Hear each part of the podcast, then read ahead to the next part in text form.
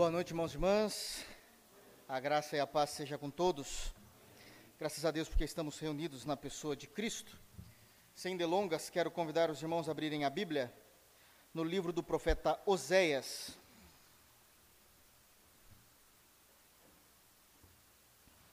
Livro do profeta Oséias, capítulo 12. Nós iremos fazer a leitura do versículo de número 7 até o versículo de número 14, que é o último versículo do capítulo.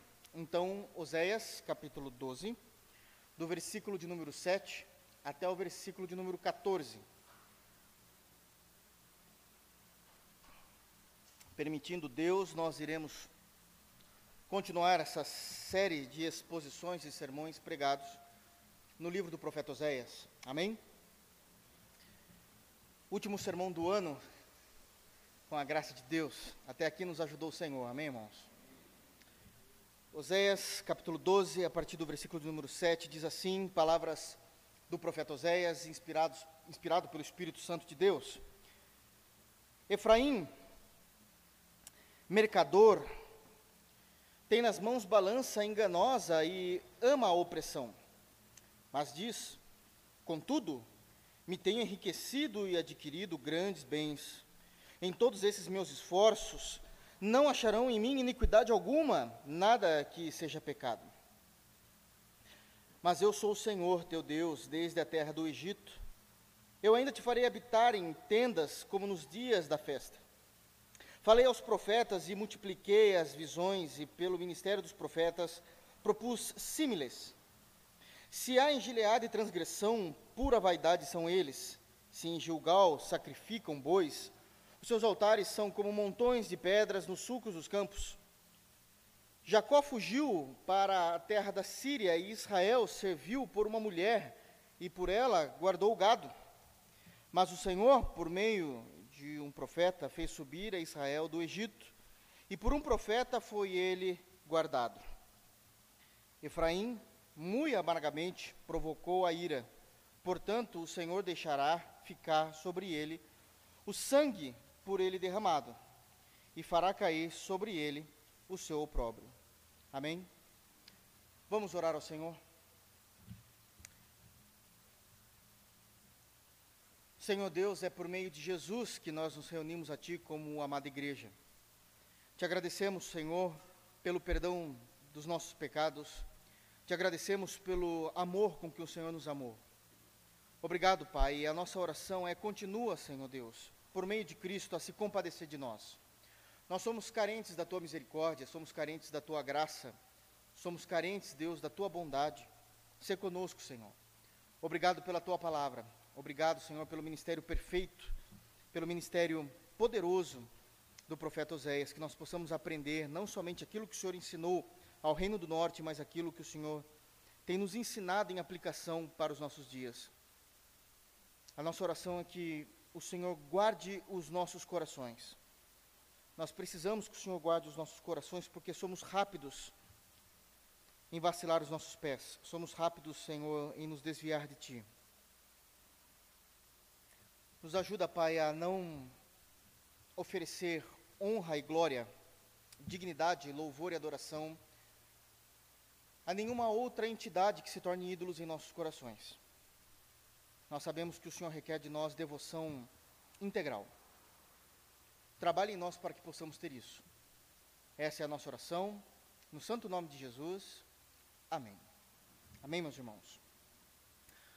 Pois bem, quero fazer um rápido resumo daquilo que nós temos tratado pontualmente. Já sabemos que o ministério do profeta Oséias foi um ministério extremamente singular, diferenciado de, dos outros profetas do Antigo Testamento, pelo motivo dele não apenas pregar aos ouvidos do Reino do Norte, mas pregar aos olhos daquele povo que se dizia povo de Deus e de fato era, fazia parte do povo da aliança.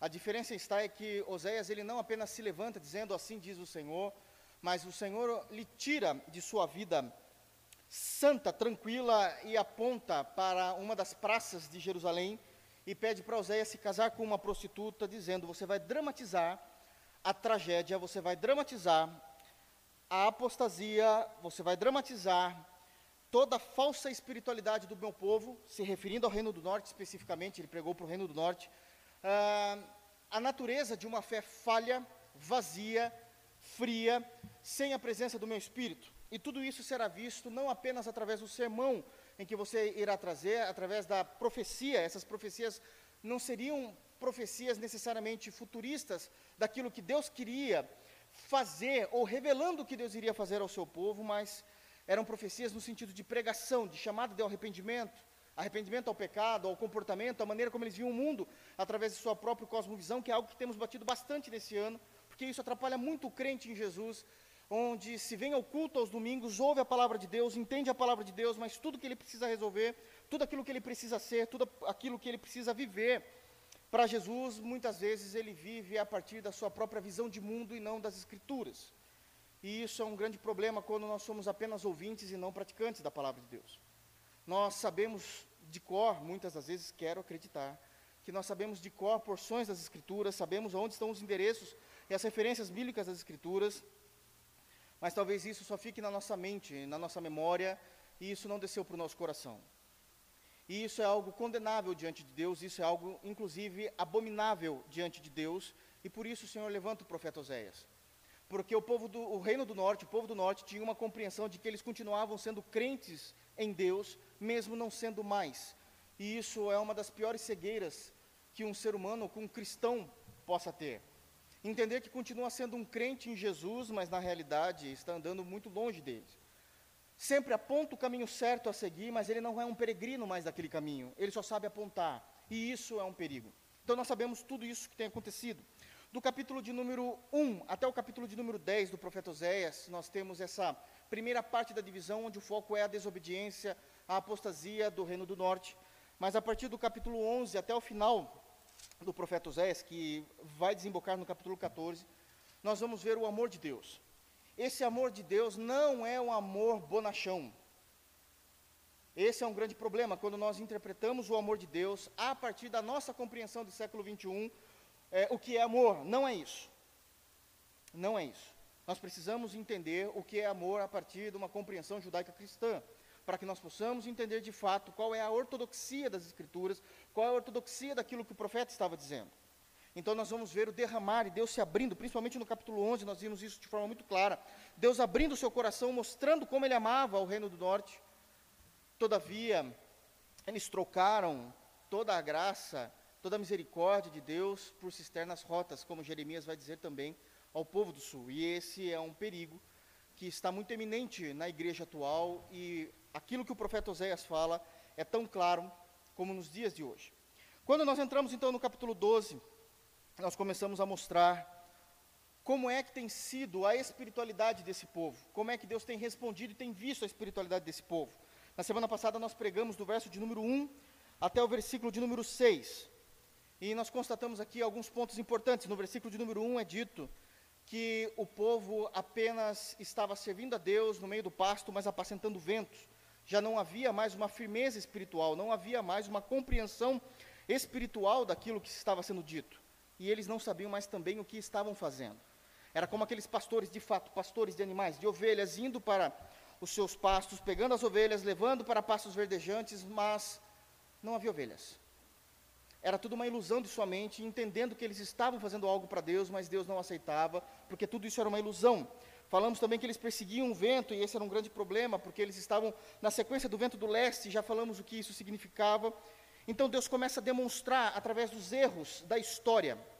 E eu disse algo muito importante aqui, que a história ela pode ser a nossa mestre por excelência, nos ensinando tudo o que aconteceu no passado para que a gente não venha cair nos mesmos erros, ou a história ela pode se tornar nosso pior capataz, pode se tornar o nosso coveiro, nos enterrando de fato porque não demos atenção no que aconteceu no passado achando que a igreja é uma instituição que surgiu agora, achando que nós iremos trazer soluções que os grandes pais pensadores já não pensaram, não passaram por dificuldades. E esse é o grande problema da igreja, muitas vezes brasileira. Nós entendemos que a igreja é a partir do agora. Nós focamos num ano. Lá vai eu e minha boca grande. Nós focamos num ano e falamos assim: bom, esse é o ano da vitória. eu acho que o ano de 2020 veio para calar toda a compreensão neopentecostal dessa compreensão. Não adiantou nada profetizar. Não adiantou nada fazer confissão positiva. Porque isso não é cristianismo. Isso são compreensões estranhas à fé cristã. Olhe para o Novo Testamento e não veremos esses ensinos nas doutrinas. Nós precisamos entender de fato o que é que o Novo Testamento ensina. E não trazer introduções doutrinárias para algo estranho, fogo estranho para dentro da compreensão cristã. Pois bem, pastor, se não é o ano da vitória, então é o ano do quê? É o ano do Senhor. Desde o nascimento do Cristo é o ano domine, é dele, é do Senhor, e acabou. E ele tem dominado sobre todas as nações. Então nós vemos que ele começa a nos ensinar no capítulo 12, mostrando uma frieza espiritual, uma falha espiritual.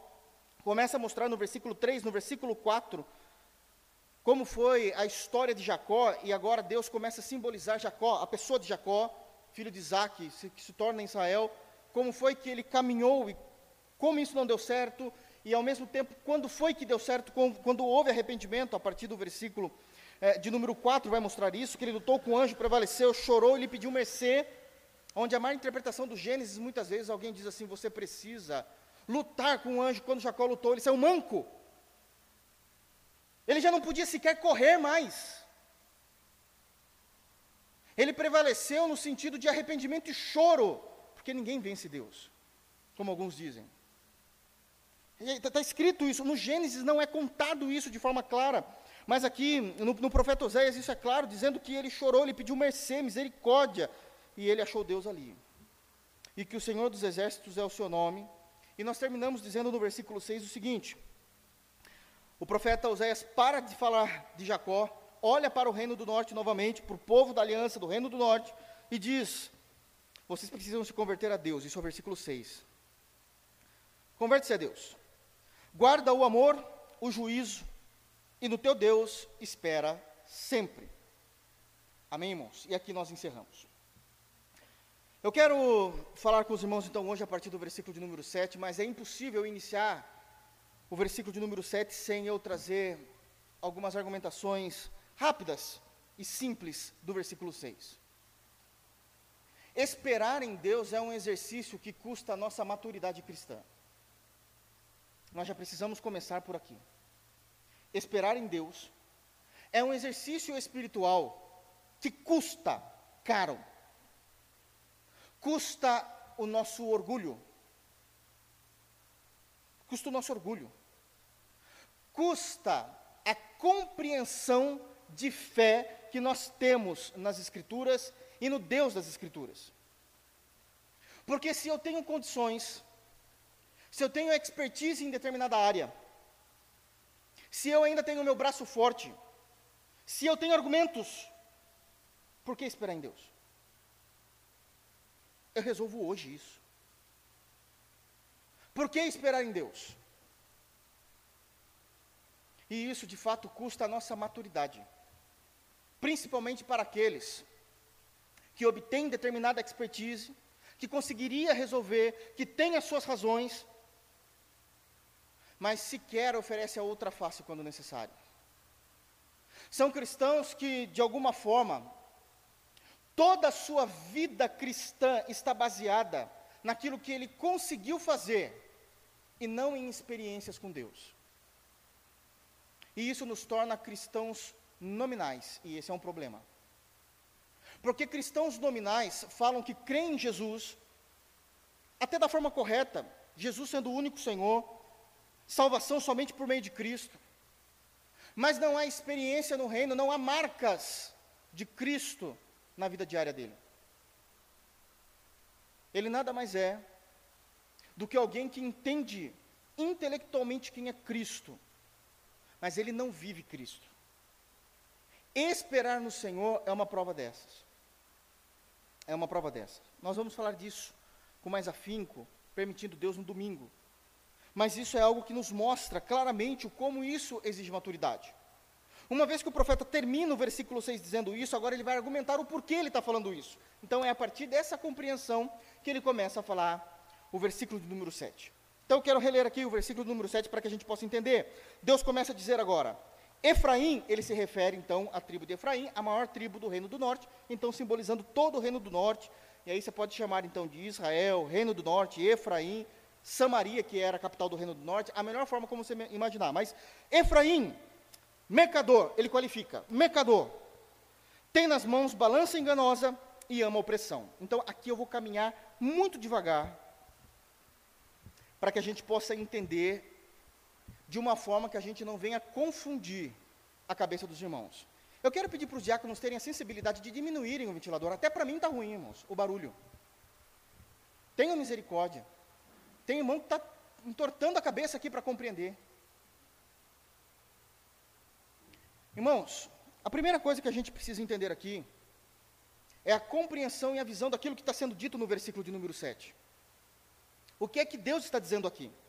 Ele está qualificando o povo, dizendo que o povo é mercador. Mas o problema não é a função ou o trabalho do povo, é a maneira como ele diz: tem nas mãos balança enganosa. Então o reino do norte continua em pecado. A misericórdia de Deus está sendo demonstrada, mas eles continuam em pecado. O que é está acontecendo aqui? Primeiro ponto que precisa ser dito do que o profeta está querendo dizer. O pecado, e aqui nós vamos muito calmo com isso. O pecado faz o povo de Deus, a pregação aqui é para o povo de Deus, não é para o mundo. Faz o povo de Deus amar o dinheiro. É disso que o texto está dizendo aqui. Então aqui a gente vai com muita cautela para entender isso. Por que, que vai com muita cautela? E aqui eu vou falar do nosso quintal. Falar de dinheiro no meio do povo reformado é um tanto delicado e perigoso para os irmãos de teologia reformada. Porque muitos desses irmãos vieram de igrejas pentecostais e neopentecostais com uma compreensão totalmente errada a respeito de dinheiro, do que aprenderam a respeito de prosperidade. Já inicio aqui dizendo que as igrejas de teologia reformada entendem a prosperidade de Deus. Nós não temos problema com isso, está nas Escrituras. Nós somos contra a teologia da prosperidade, que parece ter um nome bonito, mas tem pontos totalmente antidoutrinários da maneira da compreensão. Se nós puxarmos de fato o que é a teologia da prosperidade, vai existir afirmações esdrúxulas. E é contra isso que nós batemos. Nós não batemos com aquilo que são pontos bíblicos. É por isso que eu falo que é delicado. Porque tem irmãos que foram tão assediados nessa área financeira, em igrejas que não sabem lidar com o assunto, que hoje são avarentos por causa de traumas passados. Tem irmãos que podem não ser avarentos, mas ainda carrega marcas e traumas terríveis de quando se fala desse assunto. De como encaram esse assunto, de como veem esse assunto, de tanto que foram usurpados e agiram de forma leviana com esses irmãos. O grande problema é quando a gente sai de um extremo que está errado e vai para um outro extremo que a Bíblia também não diz. Então existe uma diferença clara, nós já pregamos aqui sobre prosperidade, aquilo que a Bíblia fala sobre isso, e a maldita teologia da prosperidade, onde ela traz no dojo doutrinário dela algumas informações como todo crente que está em Cristo não fica doente, Vai falar isso para o apóstolo Paulo, vai falar isso para Timóteo, vai falar isso para Jó. Já é uma bordoada na teologia da prosperidade. Se você está doente, alguma coisa está acontecendo com você. Isso é uma mentira. Não existe esse tipo de informação nas escrituras sagradas. A teologia da prosperidade diz que Deus quer que todos os crentes sejam ricos. Aonde está isso nas escrituras? Aonde está isso nas escrituras? A teologia da prosperidade ela pega aquele tema daquele homem que saiu a semear, a parábola da semeadura, e ela transforma isso num conceito financeiro. Você traz o seu dízimo, e a oração muitas das vezes é essa: traga o seu dízimo, e Deus vai te multiplicar, e Deus vai te dar 30, 60 e até 100 vezes mais. Também somos contra isso, porque o texto que fala sobre isso está falando de almas, não está falando de dinheiro. E saiu o semeador a semear, e jogou com um punhado de mão as sementes, e caiu em corações diferentes, em terrenos diferentes. Em terrenos veio o maligno, outros caíram, ficaram pelo beira do caminho, outros, por causa da ocupação, perderam a fé, mas tem uns em que a semente caiu em bom solo. Opa! Não está falando de dinheiro, está falando de almas. Então, contra esses pontos, nós somos totalmente contra, porque não há Bíblia nisso, não há escritura nisso. Todavia, a prosperidade é divina. Bom, se nós entendemos que somos a favor da prosperidade bíblica pregada no Novo Testamento, de forma clara, coerente, principalmente em 2 de Coríntios, no capítulo 8 e no capítulo 9, qual é o grande problema do versículo 7? Está vendo como isso é delicado? Deus está condenando a riqueza do reino do norte, a procura por uma vida mais tranquila, sossegada e até mesmo com um certo luxo no reino do norte. Não, não é isso que Deus está condenando. A gente precisa entender isso. O que Deus está condenando no versículo de número 7 é a balança enganosa. É a maneira como o reino do norte trabalhava e vivia os seus dias para angariar dinheiro, e isso era de forma ilícita. Então é esse o ponto. Deus não está sendo contra a riqueza, a gente já vai ver isso. Deus está contra a maneira como o reino do norte fazia. Eles diziam: somos Israel, somos o reino do norte. Nosso pai também é Abraão, nosso pai é Isaac, nosso pai é Jacó. Não tem problema nenhum naquilo que estamos fazendo. É isso que eles estão dizendo aqui o tempo todo. E Deus está dizendo: tem sim. Vocês estão se tornando ricos, mas da maneira ilícita. Vocês estão angariando dinheiro com uma balança enganosa. Está falando que existia fraude oculta na maneira como eles negociavam, na maneira como eles adquiriam dinheiro, se eles eram prestadores de serviço, que acontecia muito disso, principalmente é, nesse período da história. Uns eram marceneiros, outros trabalhavam com algum tipo de trabalho e prestavam esse serviço. Talvez o valor cobrado não era o valor digno. E se o valor era digno, o trabalho era feito de forma inferior daquilo que era esperado de um profissional. Isso é balança enganosa. Vende-se uma coisa, mas na verdade entrega outra. Ou então, vende-se algo que sabemos que o valor está suprafaturado. Isso também é um erro. Isso também é um pecado. E sem dizer as negociações ilícitas que existiam naquele meio. E Deus está dizendo o seguinte: vocês se tornaram balança enganosa. Mas por quê? Porque o pecado fez vocês amarem o dinheiro. E aqui é um ponto importante da doutrina cristã. Não é problema nós termos dinheiro no bolso. Não há problema nisso. O problema é ter dinheiro no coração. É ter dinheiro no coração. É a maneira como nós lidamos com o dinheiro.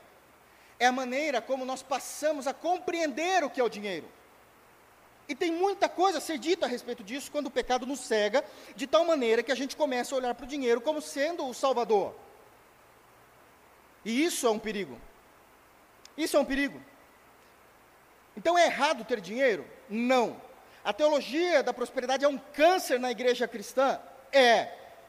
É errado ser uma balança enganosa, ou ter uma balança enganosa em nossas mãos? Sim. Deus não quer que a gente tenha uma vida quieta, sossegada, com certo prestígio? Claro que não. Por que não? Foi oferecido isso que, se nós quiséssemos, de uma forma bíblica, sadia e soberana da parte de Deus, comeríamos o melhor dessa terra. Não há problema nenhum nisso. Então, como é que a gente faz a equalização disso? Em Oséias, eles estão sendo criticados pela maneira que eles olham para o dinheiro, o sentimento que eles têm pelo dinheiro, que é o amor, o sentimento que eles têm, que é o amor, e a maneira como eles arrecadam isso. Mas a Bíblia também fala o contrário, que isso não é pecado. E aqui a gente precisa então andar conhecendo o que as Escrituras dizem. Eu quero convidar os irmãos a abrirem a Bíblia no livro de Jó, capítulo 1. Vamos ver o que, que o Senhor nos fala a respeito disso? É aqui que a gente percebe o quanto é delicado esse assunto. Vejam bem. Jó, capítulo 1, nós vamos ler uma, uma boa porção do texto para que a gente possa compreender com exatidão. Jó, capítulo 1, versículo 1. Eu não vou expor, mas nós vamos falar de partes desse texto. Olha só o que é dito. Jó, capítulo 1, versículo 1. Capítulo muito conhecido da igreja cristã. Havia um homem na terra de Uz, cujo nome era Jó. homem íntegro e reto, temente a Deus e que se desviava do mal. Nasceram-se sete filhos e três filhas. Possuía sete mil ovelhas, três mil camelos, quinhentas juntas de bois, quinhentas jumentas. Era também muito numeroso o pessoal ao seu serviço, de maneira que este homem era o maior de todos do Oriente. Seus filhos iam à casa um dos outros e faziam banquetes, cada um por sua vez, e mandavam convidar as suas três irmãs e comerem e beberem com ele. Decorrido o turno de dias de seus banquetes, chamava Jó os seus filhos e os santificava. Levantava-se de madrugada e oferecia holocausto segundo o número de todos eles, pois dizia: Talvez tenham pecado os meus filhos e blasfemado contra Deus em seu coração. Assim o fazia Jó continuamente. Num dia em que os filhos de Deus vieram apresentar-se perante o Senhor, veio também Satanás entre eles. Então perguntou o Senhor a Satanás: De onde vens? Satanás respondeu ao Senhor e disse: de rodear a terra e passear por ela. Perguntou ainda o Senhor a Satanás: Observastes o meu servo Jó? Porque ninguém há na terra semelhante a ele, homem íntegro e reto, temente a Deus e que se desvia do mal. Então respondeu Satanás ao Senhor: Porventura Jó debalde teme a Deus? Acaso não o cercastes com sebe a ele, a sua casa e a tudo quanto tem? A obra de suas mãos abençoastes e os seus bens se multiplicaram na terra. Estende, porém, a mão e toca-lhe em tudo quanto tem, e verás se não blasfema contra ti na tua face. Disse o Senhor a Satanás: Eis que tudo quanto ele tem está em teu poder. Somente contra ele não estendas a mão. E Satanás saiu da presença do Senhor. Nós temos aqui alguns personagens importantíssimos: Jó, Deus e o diabo. É exatamente isso que está acontecendo aqui o ponto também do cenário que está acontecendo é totalmente ao inverso do que está acontecendo com o Reino do Norte.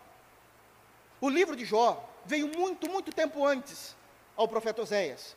Isso significa que o Reino do Norte deveria ter conhecido a vida de Jó, entendido a vida de Jó e vivido na realidade espiritual das, de todas as informações e ensino que temos aqui.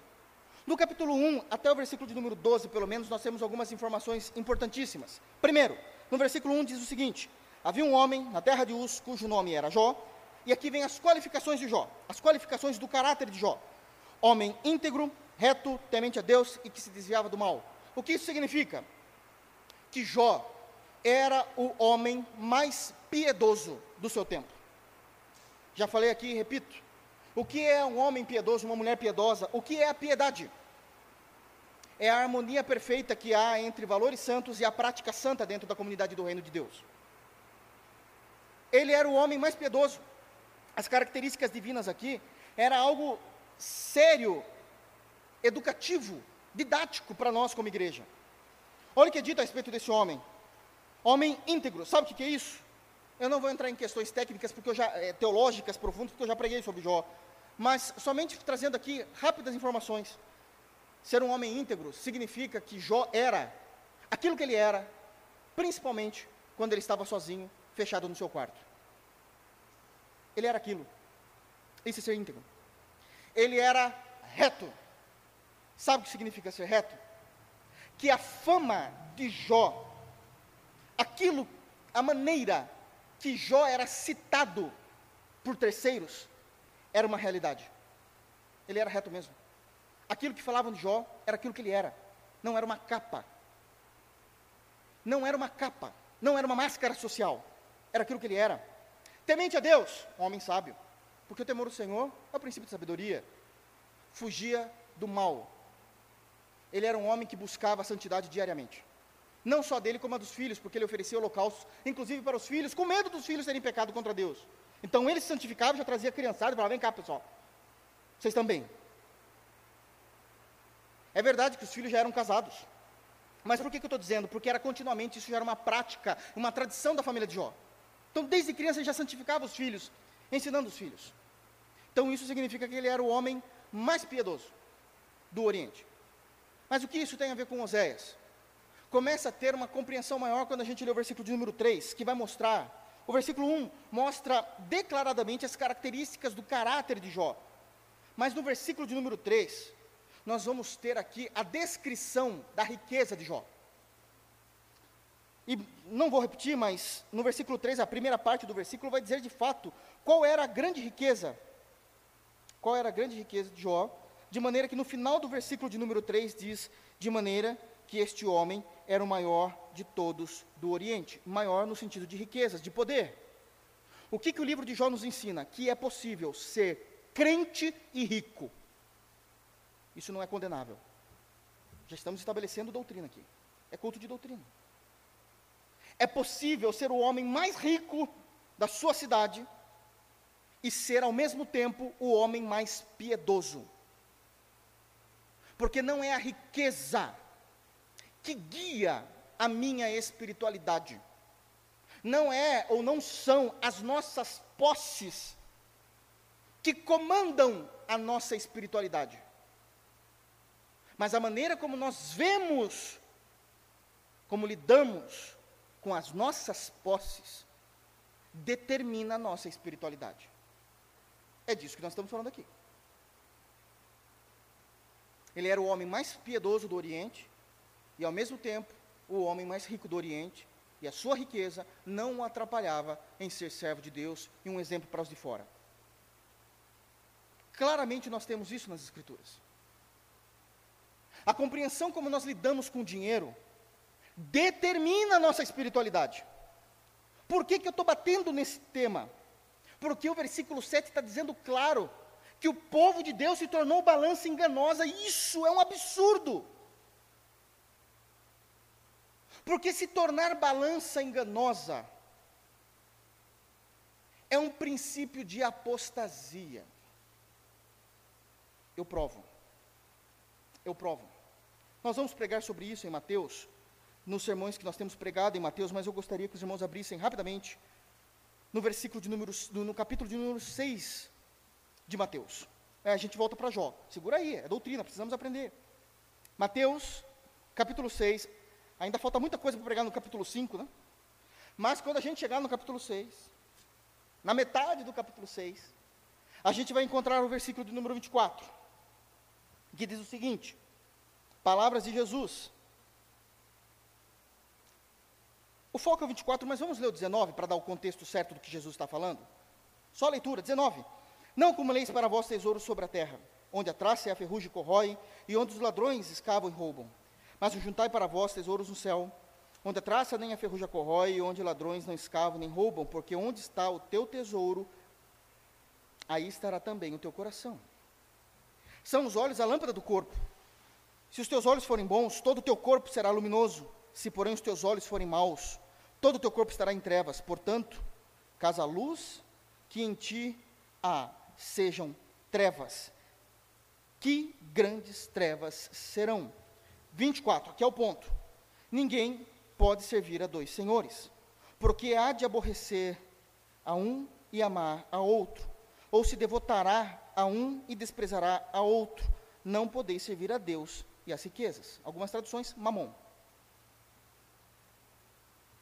Ainda dentro do contexto de Jó, voltando para lá para que a gente possa entender melhor, nós falamos de Jó, que é o primeiro personagem, temos Deus que já entendemos as suas características, e é o nosso Senhor e Deus, um Deus trino, mas nós temos o diabo. E o capítulo 1 está dizendo exatamente isso, em que um, num determinado momento da história, o Senhor Deus estava se reunindo com os seus filhos, no versículo 6 é dito isso no capítulo 1, possivelmente aqui esteja se referindo aos anjos, e Satanás aparece por lá. E a pergunta divina é: de onde vem Satanás? E a resposta é objetiva: da terra. Mas eu não estou num ponto específico, eu estou rodeando, passeando por ela. Porque a minha função, a minha função é tragar, como um leão, todos aqueles que eu posso. A resposta de Deus é inusitada. Sabe o que Deus faz? Fala o seguinte: para de andar um pouquinho pela terra. Para de andar. Eu quero que você foque em uma pessoa. Deus fez isso. Foi Deus que apontou Jó para o diabo. Está no texto. Para de andar. E Deus foca agora e diz assim: Por acaso observaste, versículo 8, observastes o meu servo Jó? E a continuação do versículo 8 é exatamente o versículo de número 1, as características do caráter de Jó.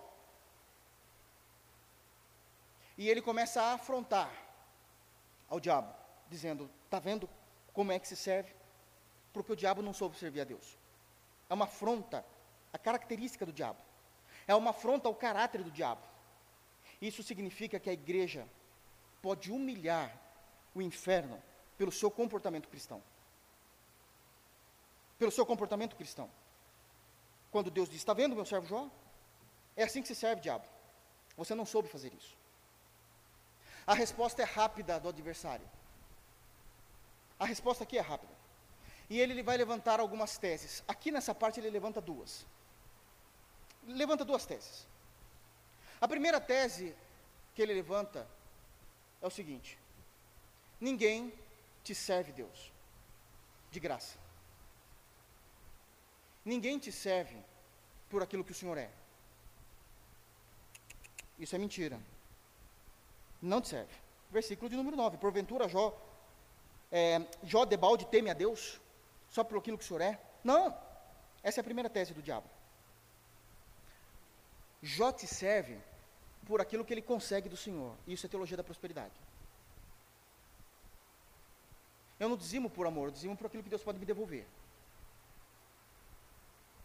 Eu tenho um acordo.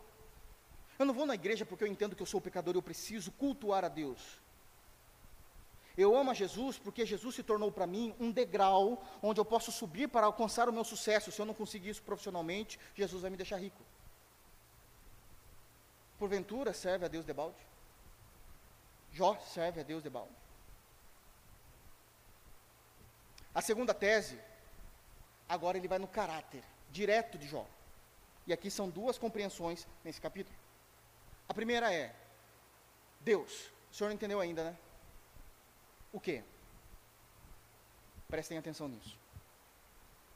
Palavras do diabo, teses que o diabo defende até hoje.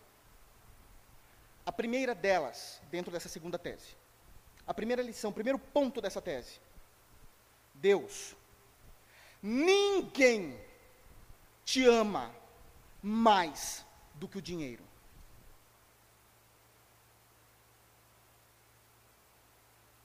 O diabo está falando isso para Deus. Segundo ponto, nesse capítulo, Deus, ninguém te ama mais do que a sua família, do que sua própria família. Jó não te serve à toa. Sabe o que o Senhor faz? Versículo 10: O Senhor cerca a vida de Jó com sebe. Sebe era, é, era um, como uma folhagem, uma árvore com folhagem que servia para ser como se fosse uma cerca viva. Pronto, acho que é mais fácil. Não é parecido, mas a ideia é a mesma, para proteger uma região ali. Então o Senhor, ele está espiritualizando, metaforando ali. Olha, o Senhor cerca Jó com bênçãos.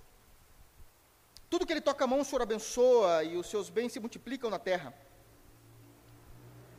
Aqui Jó tá, Satanás está dizendo: ninguém te serve à toa. Ninguém te ama mais do que o dinheiro, ninguém te ama mais do que a própria família, porque ter bens é abençoar a família. E o Senhor diz assim: pode tocar nele. Pode tocar nele. Toque, vai lá, haja na vida de Jó. Mas existe uma coisa: nesse momento, você não vai encostar em Jó, você vai encostar nestas coisas que você está falando. Bom, a partir do versículo 13, vai falar exatamente isso: que o diabo foi agir e ele matou, primeiramente, todos os filhos de Jó. Todos os dez. Em um único dia, Jó precisou fazer o funeral de dez filhos. Isso é mexer na vida, na família. E também ele aproveitou e fez com que Jó fosse a falência, porque ele usou o fogo e os sabeus, de acordo com o versículo 15, para destruírem tudo aquilo que Jó tinha. Usou o vento também para que viesse num tornado e destruísse todos os bens de Jó, as riquezas de Jó, e num único dia, e possivelmente aqui nós estamos falando de um período de duas horas, Jó perdeu todos os seus dez filhos e Jó perdeu toda a sua riqueza, porque não existia banco não existia investimento naquela época. Tudo era em espécie física, principalmente de animais e campo. E ele perdeu tudo. Ele perdeu tudo. Mas é dito que no versículo de número 20, Jó, ele tapa a boca do diabo, dizendo: Então Jó se levantou, rasgou o seu manto, rapou a sua cabeça e lançou-se em terra e adorou. Por muito menos, talvez a gente não fizesse isso. Porque talvez a espiritualidade de Jó não seja regra da igreja cristã, mas deveria ser. Deveria ser. E ele diz no versículo 21: No saí do ventre da minha mãe, no voltarei. O Senhor o deu, o Senhor o tomou. Bendito seja o nome do Senhor. Em tudo isso, Jó não pecou, nem atribuiu a Deus falta alguma. Mas existe um terceiro ponto que Satanás também fala para Deus a respeito da fé. Versículo, capítulo 2: Num dia em que os filhos de Deus vieram apresentar-se perante o Senhor, veio também Satanás entre eles apresentar-se perante o Senhor. E então o Senhor lhe disse a Satanás: Onde vens? Respondeu Satanás ao Senhor, disse de rodear a terra e passar por ela. Versículo 3 do capítulo 2: Perguntou o Senhor a Satanás: Observastes ao meu servo Jó? Porque ninguém há reto, ninguém há na terra semelhante a ele, homem íntegro e reto, temente a Deus e que se desvia do mal. É aqui o que Deus está dizendo, tacando na face do diabo que é possível adorá-lo sem interesse, que é possível amar a Deus mais do que a riqueza, e é possível adorar a Deus mais do que a própria família. A resposta de Satanás para Deus é o seguinte: ainda tem um ponto, Deus. Ninguém te ama mais do que a própria vida. Todo mundo é crente, até não correr risco de vida. Versículo 4: Então Satanás respondeu ao Senhor: pele por pele, e tudo quanto o homem tem dará pela sua vida. E Deus fala: então encosta nele, só não o mate. E é dito que Satanás colocou uma doença terrível em Jó, chagas, bolhas de pus, seu hálito começou a cheirar mal, ele emagreceu, ele precisava pegar cacos, raspava a sua pele, possivelmente eram tumores ou pústulas, e, e tudo isso começou a acontecer. A ponto da mulher de Jó, no versículo 9, dizer para ele: Ainda conservas a tua integridade, amaldiçoa a Deus e morre. Mas ele respondeu: Falas como qualquer doida. Tendo recebido o bem de Deus, não receberíamos também o mal? Em tudo isso, não pecou Jó com os seus lábios. as teses do diabo é exatamente essa. Ninguém te adora, Deus, mais do que o dinheiro. Ninguém te adora mais do que a própria família. Coloque a família em risco e eles se negarão. E ninguém te adora mais do que a própria vida. Jó é um modelo de ser crente em Deus, mostrando que isso é possível. Mas infelizmente, Jó, a fé de Jó, a integridade de Jó, a retidão de Jó, o temor a Deus de Jó não é o padrão da igreja. Deveria ser. Por que não é o padrão? Porque quando a gente lê Oséias, está acontecendo o contrário. Todo o reino do norte abriu mão no versículo 7 para ser uma balança enganosa. Conseguem ver o contraste? O problema não é o dinheiro, o problema é como nós consideramos o dinheiro. E aqui entra um outro ponto doutrinário a ser compreendido. Aquilo que Jesus falou em Mateus 6, eu não me esqueci do versículo 24. No versículo 24, Jesus faz algo singular que ele nunca mais voltou a fazer no Evangelho de Mateus, no capítulo 6. Jesus chama o dinheiro não de moeda. Jesus chama o dinheiro de ídolo. Um falso Deus. Isso é um ídolo. Um falso Deus.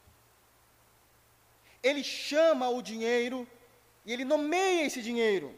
É que na tradução, de fato, mamon significa no português riquezas. Mas a maneira como Jesus cita a palavra mamon, ele não está usando isso como substantivo no grego.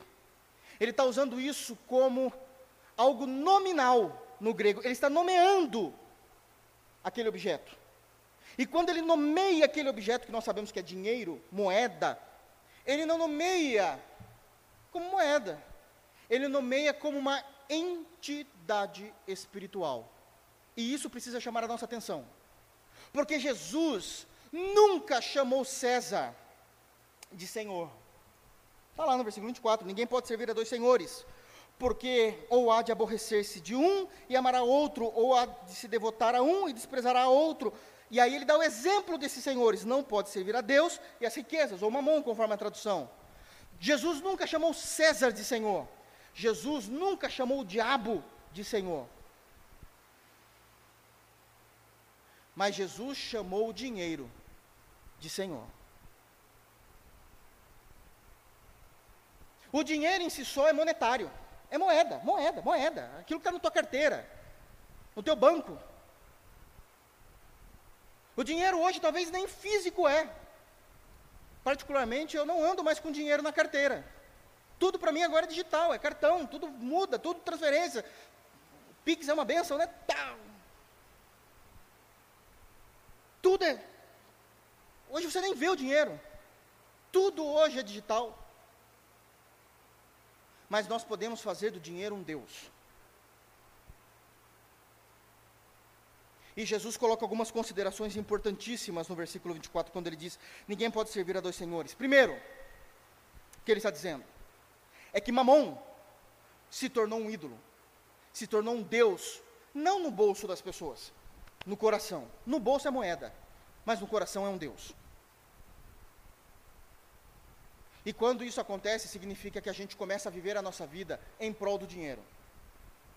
Em, somente em prol de conquistas. E não é isso que Jesus ensina. Segundo ponto do versículo 24, vou pregar isso com muito mais profundidade quando nós chegarmos nesse ponto de Mateus. Mas ele está dizendo que, prestem atenção no que eu vou falar. Jesus está dizendo isso no versículo 24.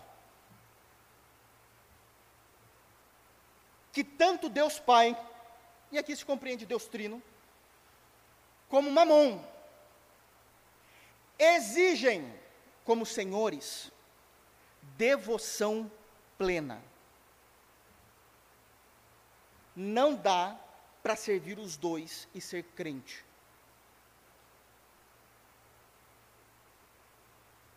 Porque eu há de aborrecer a um e de amar a outro, ou se devotará a um e desprezará a outro.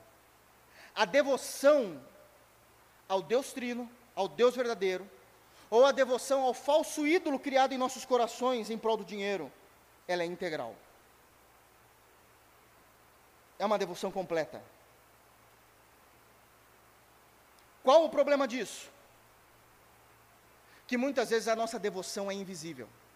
E nem mesmo a gente consegue perceber que toda a minha vida está baseado no Deus Mamon. Quando eu vejo isso?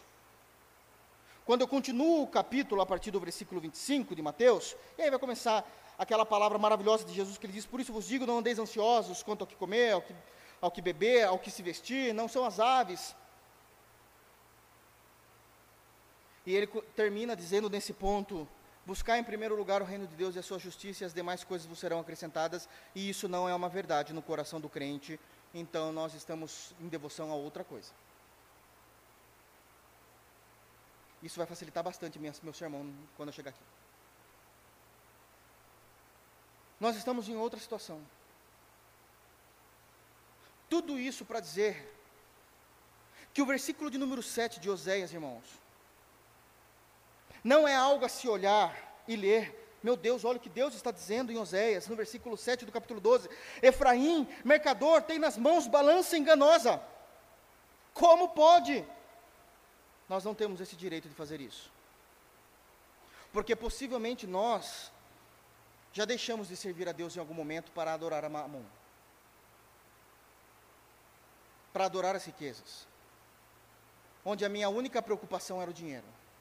Como ganhar mais, como conseguir.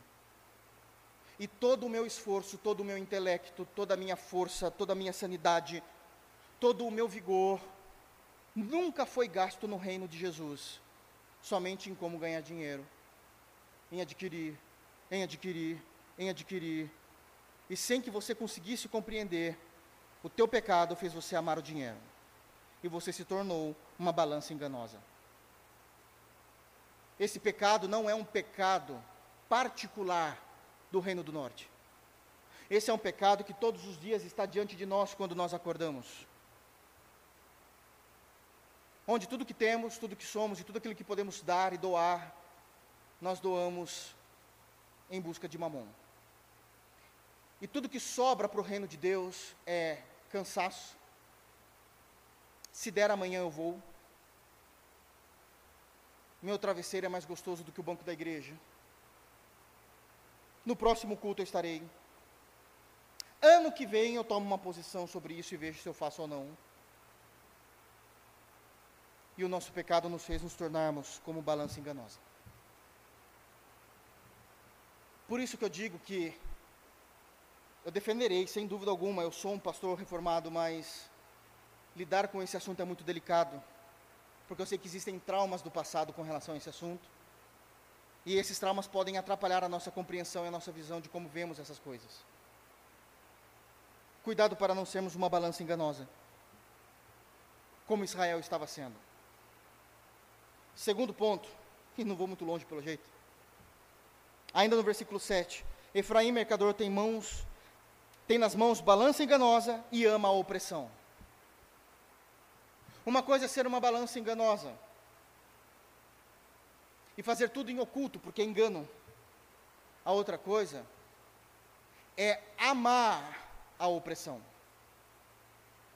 Eu oprimo mesmo. O que eu puder deixar mais difícil, todas as circunstâncias em que eu estiver envolvido no meio, eu deixarei. Aquilo que eu conseguir deixar mais pesado, aquilo que eu conseguir causar, aquilo que eu conseguir fazer parar os trâmites, aquilo que eu for uma pedra, e eu amo ser pedra, porque eu sou notado ou notada quando sou pedra. É o pecado que faz isso com você. Quando uma engrenagem de um determinado grupo, seja um grupo eclesiástico de crentes, um grupo secular, aonde for, seja um grupo numa faculdade, num trabalho, numa equipe, e tudo está indo bem, mas quando eu entro, todo mundo fica branco, todo mundo começa a suar, porque eu sei que as coisas estavam indo bem, mas agora vai travar tudo. Deus diz que isso é pecado. Eu torno o ambiente mais pesado, isso é pecado. As coisas se tornam mais morosas, não porque o processo em si é muito cuidadoso, é muito demorado, não, é porque eu estou lá, isso é pecado.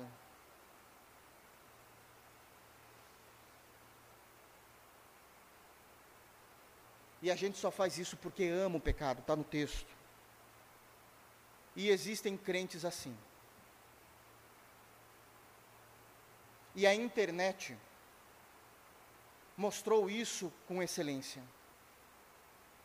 Irmãos e irmãs, e eu vou falar do nosso país. Dos outros tem outros pregadores que pregam lá fora. Mas é triste ver irmãos, e eu falo do nosso quintal, batendo-se no peito, dizendo que são reformados e todo conhecimento deles é só para causar. Todo conhecimento deles é só para machucar. Todo conhecimento deles deixa a vida cristã dos mais simples na fé pesado. Quase inatingível. Porque alguns têm o privilégio de não precisar trabalhar secularmente e podem passar horas e horas estudando, enquanto outros conseguem estudar e devocionar em poucos minutos depois que chega do seu trabalho cansado. E evidentemente que isso faz, faz, faz qualquer, é uma questão óbvia, lógica, fará com que se galgue mais devagar. Mas deixa isso pesado. Não estou falando daqueles que são moleques e não querem saber de nada do Evangelho, irmãos. Ah, então a gente tem que entender também, não. Eu estou falando da moderação das coisas.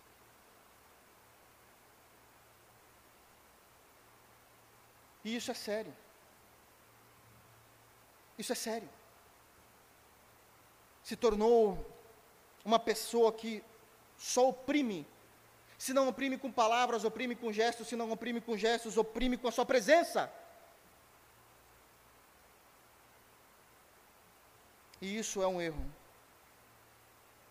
E o povo de Deus pode se tornar isso, tranquilamente. Tranquilamente. Fácil, rápido. Nós não vamos chegar lá hoje, mas o versículo 14 diz claramente que Deus fará com que o sangue que ele derramar por causa do juízo, o nosso próprio sangue vai cair sobre nós mesmos com isso. Porque Deus odeia essas atitudes. Porque ser crente, ser crente já custa a nossa vida. Ser crente é orar todos os dias a Deus dizendo: Senhor, me livra das amarras de mim mesmo e só me amarre a Ti. Ser crente já é ter a coragem, por meio do Espírito Santo, sem dúvida, de orar, Senhor, me dispa do velho homem, eu quero me despir do velho homem, da velha mulher, eu quero me revestir de Cristo, isso já é mudar-se completamente. Isso já é muitas das vezes um passo demorado. A santificação é pontual, porque somos santos em Cristo, mas a santificação diária é progressiva, e ainda vou deixar o negócio mais pesado ainda. Eu vou ser pedra ainda. Percebem como isso é sério? Percebem como isso é sério? Há muitos anos atrás eu preguei sobre isso. Muitos anos. Que quando você conhece a doutrina reformada, você precisa ser preso. Porque quando você conhece a doutrina reformada, você esquece de uma coisa que você não pode esquecer: o amor. E aí você quer machucar todo mundo. Você machuca. Você fala. E ao invés das pessoas quererem conhecer a verdade do Evangelho, eles querem se afastar dizendo: Isso não é para mim, cadê o amor? E é isso que o Reino do Norte se tornou pedras para que pessoas se achegassem ao verdadeiro Deus. Porque eles oprimiam as pessoas. E na hora de dar um bom testemunho, eles eram balanças enganosas. Não havia santidade, havia só palavra. Falavam do verdadeiro caminho, de uma maneira como se não existisse amor nesse caminho. E nem eles estavam nesse caminho por serem balanças enganosas. Que Deus guarde os nossos corações, meus irmãos. Que Deus guarde os nossos corações. Cuidado com o ídolo que pode se criar César, e eu encerro. Só li um versículo, não, não dá mesmo, né, irmão? Para 2021 eu vou mudar isso. Um versículo a gente prega e vai embora. César. César é o símbolo do Império Romano. O império mais difícil, sangrento, a máquina mortífera que existiu na história da humanidade. Não conseguiu o Império Romano não conseguiu apagar o fogo do Espírito Santo no coração dos crentes. Um dia eu quero falar um pouco mais sobre o Império. Para vocês terem uma ideia, porque às vezes eu falo tanto e vocês falam, mas o que, que aconteceu? Eu vou falar alguma coisa. Num único dia,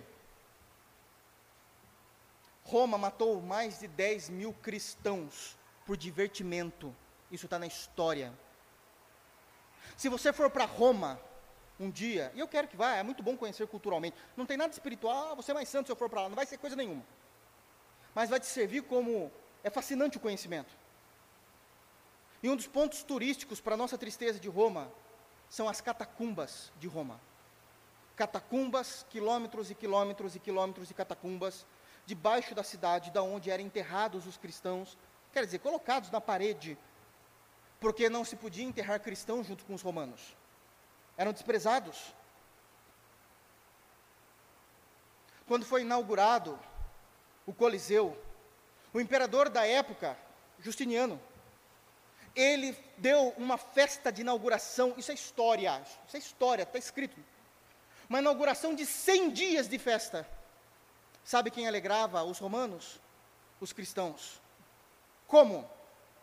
Eles eram jogados no Coliseu para três eventos específicos.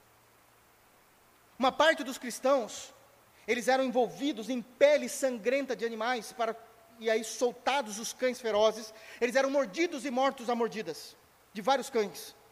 E isso fazia com que o Coliseu fosse apavorosa de alegria. Outros eram jogados no meio de touros que eram agora extremamente forçados a ficarem bravos e agitados e eram pisoteados no Coliseu. Os outros devorados por leões. Quando se acabou a festa, isso já existia tanto antes como depois. Cristãos eram mortos, como o seu Senhor foi, crucificado. A morte era tanta em Roma, que não existia mais madeira para fazer cruz. Não tinha mais madeira para produzir cruz para matar os cristãos. Então o que, que a gente faz com esse bando de gente aqui que a gente vai matar ainda? O imperador pergunta, e alguém responde: nós precisamos iluminar a nossa cidade à noite, as estradas estão escuras.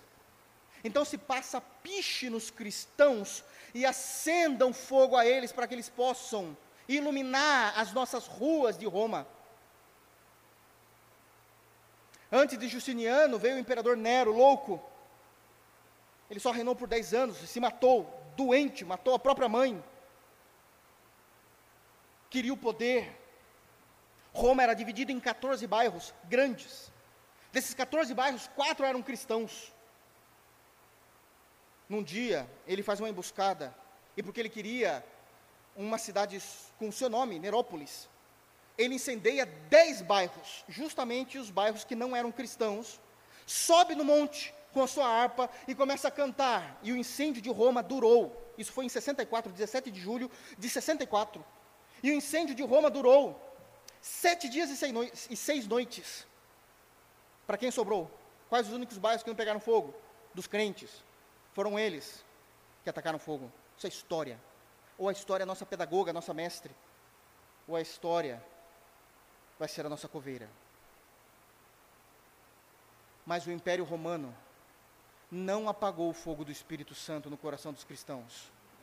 Eles entravam no Coliseu e diziam: pode soltar os cães não vou negar a Jesus, pode soltar os touros, pode soltar os leões. Se você não negar a Cristo, você será crucificado. A resposta na história é interessante. A resposta dos crentes é: não importa a minha vida. É um orgulho, uma honra morrer como meu Senhor. Os que iriam ser incendiados diziam: não tem problema, eu posso incendiar as ruas, mas eu encontrarei do outro lado o meu Deus e o meu Senhor o império não tirou e não apagou o fogo do Espírito Santo do coração dos crentes. Mas o dinheiro apagou. O dinheiro apagou. E não apenas isso, se tornou um ídolo no coração dos crentes. Que o Senhor nos guarde, para que não caiamos nesse erro profetizado de forma clara pelo profeta Oséias. Que Deus nos guarde em Cristo Jesus. Vamos ficar de pé. Música